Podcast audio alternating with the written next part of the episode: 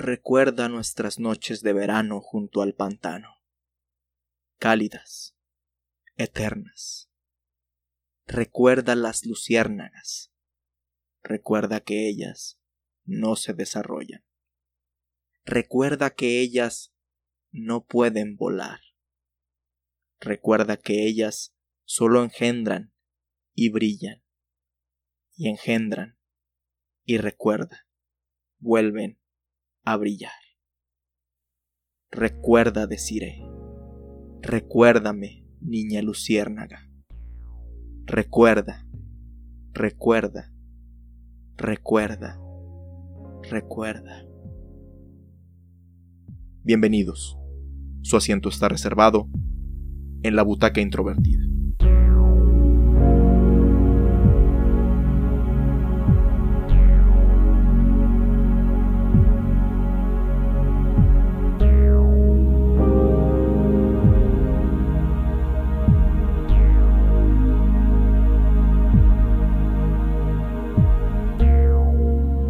El ataúd de cristal es un filme estrenado en 2016, escrito por Aitor Eneris y Harit Subillaga, siendo este último el director de la cinta. Estelarizada por Paola Bontempi, cuenta la historia de Amanda, una actriz de renombre en el cine español, que en una noche, de camino a una entrega de premios donde se le reconocerán los logros de su carrera, experimentará una serie de terribles actos que la harán reflexionar si es digna de ser galardonada. Cuando somos aprobados en una institución académica donde aplicamos nuestro examen de admisión, ya sea en la facultad o en la preparatoria, u obtenemos ese empleo que tanto hemos anhelado, es normalmente una ocasión de alegría. Esta emoción de lograr una meta que cambiará el destino de nuestra vida nos llena de felicidad e independientemente de lo que pase en el futuro, es una experiencia que vamos a recordar el resto de nuestros días. Suele suceder que, debido a esta euforia, no nos ponemos a pensar en los cientos o miles de personas que perdieron la oportunidad de estar en el lugar que nosotros ocupamos en este momento. A menos claro, que seamos nosotros los que nos encontremos del otro lado del espejo, en donde la frustración por no haber logrado nuestro objetivo nos lleva a sentir frustración e incluso un poco de resentimiento por la persona que nos arrebató ese puesto. Pero, ¿en realidad ellas son las culpables de que las cosas hayan sido así?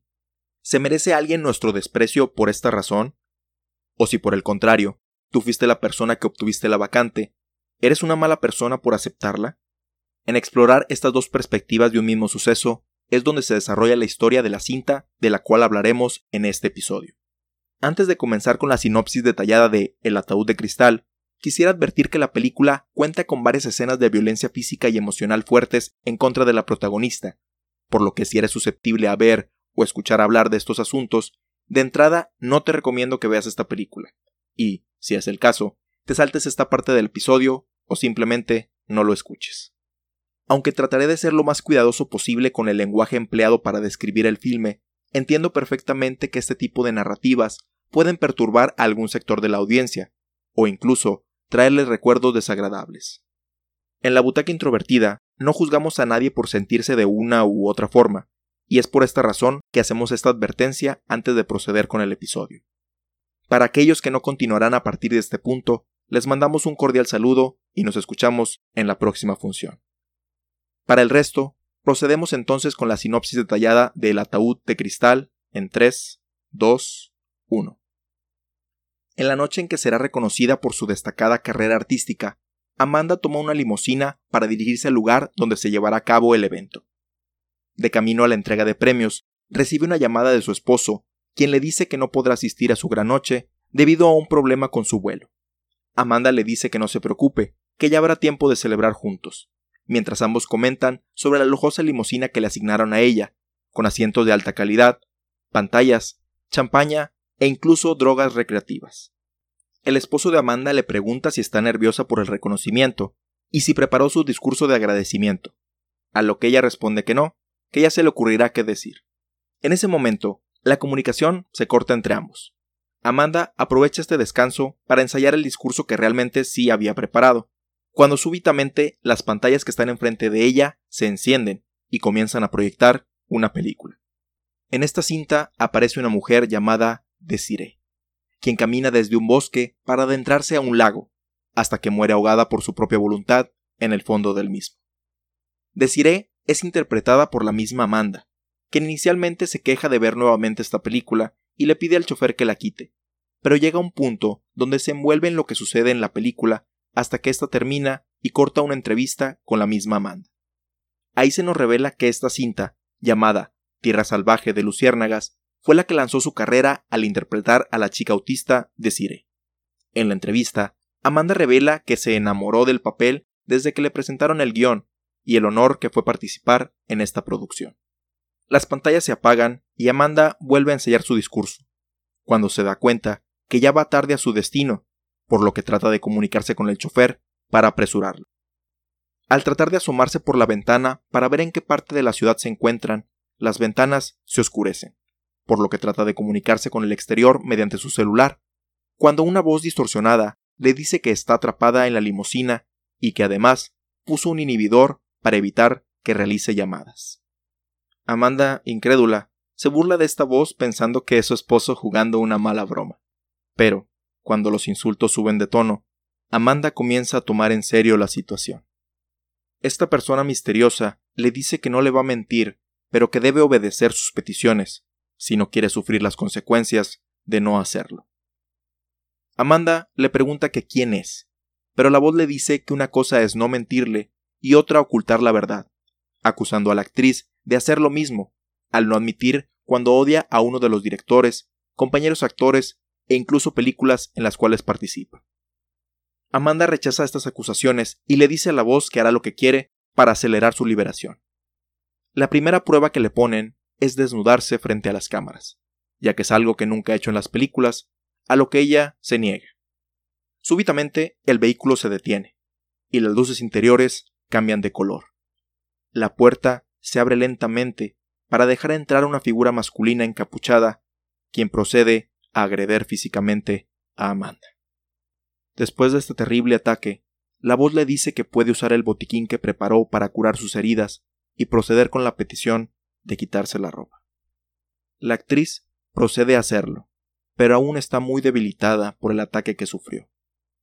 La persona misteriosa le sugiere que utilice las drogas que dejó en la limusina para motivarse. El abuso verbal continúa para presionar a que se realice la escena, hasta el punto que fuerza a Amanda a simular una felación con uno de sus tacones, provocando que ésta vomite.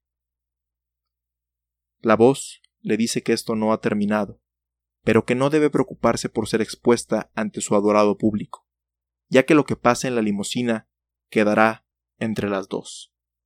Amanda no puede evitar notar que la voz acaba de utilizar un artículo femenino para referirse a sí misma, por lo que no le queda otra opción que revelar que en efecto es una mujer, removiendo el efecto que disfrazaba su voz y admitiendo que toda esta puesta en escena es debido al odio y un sentimiento de venganza que siente en contra de Amanda.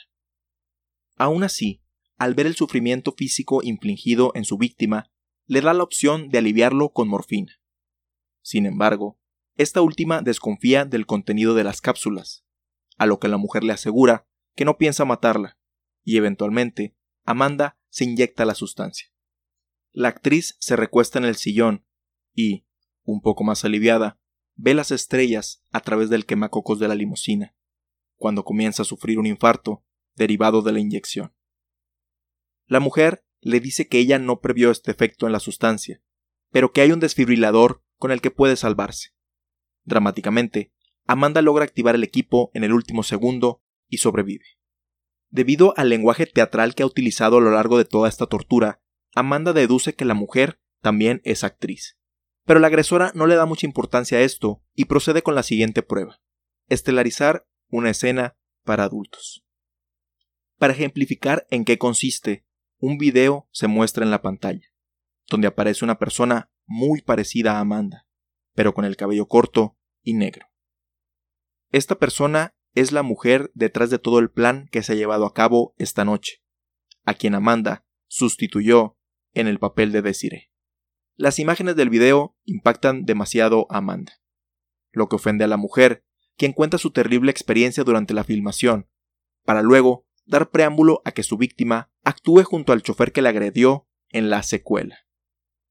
Amanda entra en pánico, diciéndole que ella no tuvo la culpa en reemplazarla, que su representante le dio el papel un día y que todo fue una cuestión laboral. La mujer le responde que hizo una investigación previa a todo este show que ha montado, y descubrió que a Amanda no le interesaba el papel en Tierra Salvaje, ni siquiera hizo el casting, y solo aceptó cuando fue rechazada en una obra de William Shakespeare. Por el contrario, la mujer invirtió sangre y sudor para obtener este papel, solo para ser recompensada con una enorme decepción por no haberlo logrado. Su enojo se deriva en que Amanda pudo haber declinado el papel por no estar preparada, y principalmente por ni siquiera preocuparse por saber a quién había afectado. La mujer le hace una pregunta directa. ¿Crees que eres una buena persona? A lo que Amanda no tiene respuesta. De pronto, las luces cambian y el chofer está por entrar. Amanda se prepara para atacarlo con la morfina, pero aún así no puede someter a su atacante, quien procede a agrederla sexualmente. Durante este ataque, Amanda logra tomar una de las botellas que había a su alrededor y con un gran esfuerzo mata al chofer para librarse de la tortura que le estaba provocando. Utilizando el control que el violador tenía en su pantalón, abre la ventana de la limusina y logra escapar, solo para encontrarse en medio de un bosque que le resulta familiar. Nuestra protagonista se encuentra en la locación de la última escena de Tierra Salvaje de Luciérnagas, y de entre los árboles emerge una mujer desfigurada, quien le dispara a sangre fría. Después de un silencio, se escucha la voz de la mujer diciendo luces, cámara, acción, lo que despierta a Amanda, quien solamente estaba sedada. Ambas mujeres están nuevamente dentro de la limusina, la cual está poco a poco hundiéndose en el lago. Amanda, quien está esposada, empieza a implorar por su vida, diciendo que ayudará a la mujer a contar su historia. Pero esta última le dice que le queda poco tiempo de vida y que este es el final feliz que siempre deseó. Amanda le dice que todo lo que le ha hecho pasar es injusto, pero la mujer le dice que solamente es un repaso de cómo ha sido su vida después de perder el papel de Desire. Aún así, le da la opción de salvarse si le dice su nombre. Al no recordarlo, la protagonista comienza a sincerarse y disculparse por haberle robado el papel, así como admitiendo que en realidad no ha sido una buena persona. Ante esto, la mujer decide liberarla de sus esposas, pero sin perder un momento, Amanda la esposa a ella. Al final, la mujer le enseña a Amanda que posee otro juego de llaves para poder zafarse de este destino, pero decide no hacerlo, dejándolas caer al agua, con una sonrisa en el rostro. Amanda no logra comprender esta decisión y la cuestiona, sin obtener respuesta alguna. La mujer muere ahogada en el lago, tal y como lo hizo Desiree, el personaje que tanto luchó por interpretar, mientras que Amanda, confundida y perturbada por todo lo acontecido, comienza a adentrarse en el bosque y la película termina.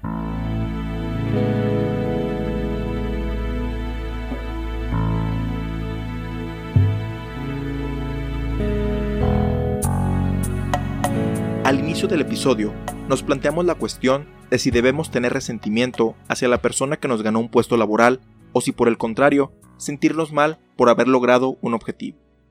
Dentro de esta pregunta, estamos suponiendo que sea la posición en la que te encuentres, diste tu mejor esfuerzo y el resultado fue obtenido por méritos propios. Sea cual sea tu respuesta a estas cuestiones, ahora añádele el siguiente modificador. La persona que fue aceptada en la universidad o en el trabajo no obtuvo ese resultado por sus capacidades, sino por otros medios, ya sea por parentesco, amistad, relación romántica u de otra forma, obteniendo los favores de las personas que se encargan de tomar la decisión. ¿Cambió tu respuesta? Enterarse de que perdiste el juego aún antes de entrar a la cancha es doblemente frustrante, sobre todo pensando en todos los días, meses o años que te preparaste, los cuales en el momento se sienten en vano. Este sentimiento tiene la capacidad de hundirnos, haciéndonos creer que no vale la pena esforzarse, porque siempre habrá este tipo de obstáculos insuperables bloqueando nuestras metas. O por el contrario, puede ser la motivación para esforzarnos aún más y demostrarle al mundo que no puede ignorar nuestro intenso deseo de triunfar. Dentro de la cinta El ataúd de cristal, la mujer que fue sustituida por Amanda es motivada por ambas razones, aunque en diferentes grados. El haber perdido el papel de Desiree, por el cual se preparó de la manera más profesional posible, debido a la pasión y conexión que sintió por el personaje, la hundió en una profunda depresión de la cual no pudo salir. Y al no obtener otro trabajo como actriz, recurrió al cine para adultos y las drogas para sobrevivir. Es hasta que su salud decae al punto que tiene sus días contados que la motivación por demostrarle a Amanda que a pesar de todo lo que le ha sucedido en la vida, ella merecía más el papel en Tierra Salvaje de Luciérnagas, no solo por ser mejor actriz, sino por ser mejor persona. Bueno, este último punto es cuestionable, debido al grado de violencia al que recurre para demostrarle a Amanda lo difícil que ha sido su vida gracias a ella. Sin embargo, a pesar de ser la protagonista de la cinta, en los momentos clave donde podía demostrarle a la mujer su calidad de persona, Amanda saca su lado egoísta. La mujer le da una última oportunidad para sobrevivir, siendo la única condición que Amanda le diga su nombre, lo que resulta en un momento de sinceridad por parte de esta última. Ella misma lo reconoce. Cuando tuvo el papel de Desiree, no quiso saber a quién había perjudicado, porque eso le iba a sentir mal a ella, no sentirse mal por la mujer. Como mencionamos en el episodio anterior sobre The Cyberbully, sin importar lo mal que lleguemos a obrar, es fácil justificar nuestras acciones, porque estamos viendo los hechos desde nuestra perspectiva. Sabemos qué pasó por nuestra mente cuando tomamos la decisión y, desde ese lugar, el panorama no parece tan malo. Es por esto que las personas que son beneficiadas por sus conexiones académicas o laborales no se ven a sí mismas como malas o que ellas están haciendo algo equivocado, sino que están haciendo lo necesario para sobrevivir. Aún así, el reconocer que se equivocó al actuar de esta manera provoca que la mujer le quite las esposas, pero inmediatamente Amanda la esposa a ella. Existe una vieja fábula que involucra una rana o tortuga en ciertas versiones y un escorpión. En este relato, el escorpión le solicita a la rana que le asista en cruzar el río. La rana duda en ayudarlo, debido a que sabe del instinto que tienen los escorpiones por picar a otros. En respuesta a esta inquietud, el escorpión le asegura a la rana que eso no pasará, debido a que si lo llegara a hacer, ambos morirían ahogados. Ante esta afirmación, la rana accede a llevar al escorpión, sin embargo, a mitad del viaje, el arácnido pica al anfibio en sus últimos momentos, y antes de hundirse, la rana le pregunta por qué lo hizo. A lo que el escorpión responde que no pudo evitarlo, ya que esa es su naturaleza. Y esto es precisamente lo que pasa con Amanda, quien gran parte de su carrera profesional ha consistido en utilizar a otros para triunfar. Así fue como le arrebató el papel de decir a la mujer, y así es al momento de salvar su vida, a costa de ella. Se podría justificar que esto es en venganza por todo el tormento que la hizo sufrir, pero este era el momento de demostrar que ella no es quien la mujer cree que es. Pero al igual que el escorpión, no pudo evitarlo, ya que esa es su naturaleza. En los últimos momentos, la mujer le muestra que tiene una llave con la cual podría salvarse, pero decide no hacerlo, para demostrarle que ella merecía ser Desire. El último acto de la cinta se desarrolla en la locación de la última escena de Tierra Salvaje de Luciérnagas, donde la protagonista decide suicidarse, ahogándose en el fondo del lago.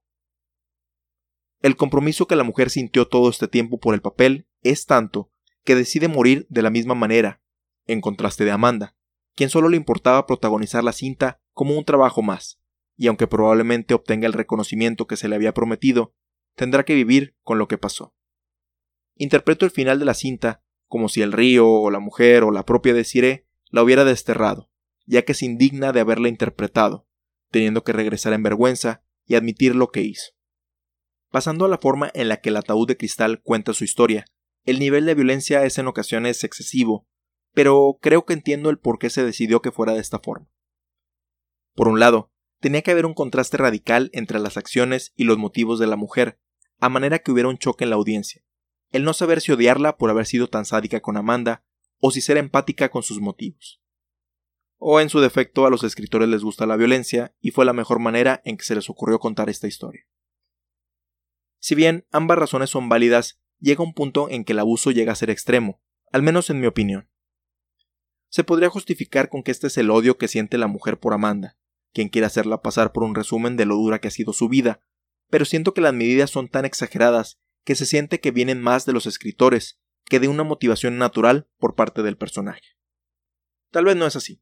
La cinta es lo suficientemente estilizada como para interpretarla como una pesadilla o como un cuento surreal, que no necesariamente tiene que ser realista.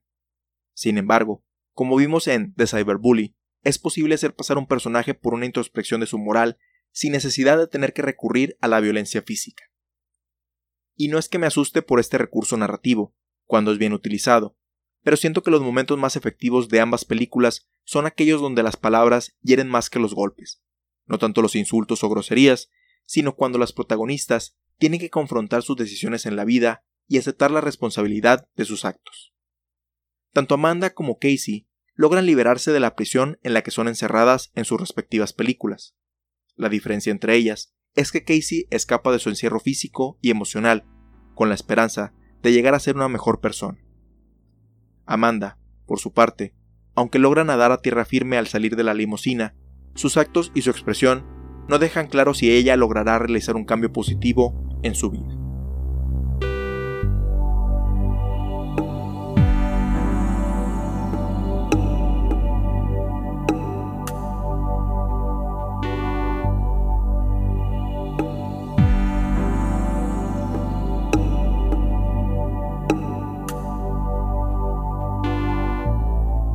Gracias a su excelente cinematografía, uso del color para provocar tensión y anticipación, así como maximizar el uso de la locación donde se desarrolla la película, El ataúd de cristal es una pesadilla fílmica, un sueño indeseable derivado del remordimiento por haber obtenido algo que no merecíamos y que nos puede perseguir el resto de nuestras vidas. La violencia es definitivamente un punto de contención para poder disfrutarla, pero los momentos donde ambas mujeres, a pesar de ser tan similares física y profesionalmente, han tenido una vida diametralmente opuesta, partiendo desde un mismo momento en el tiempo. Y las escenas donde confrontan sus puntos de vista son los que tienen un mayor impacto, siendo estas por las cuales recomiendo esta cinta.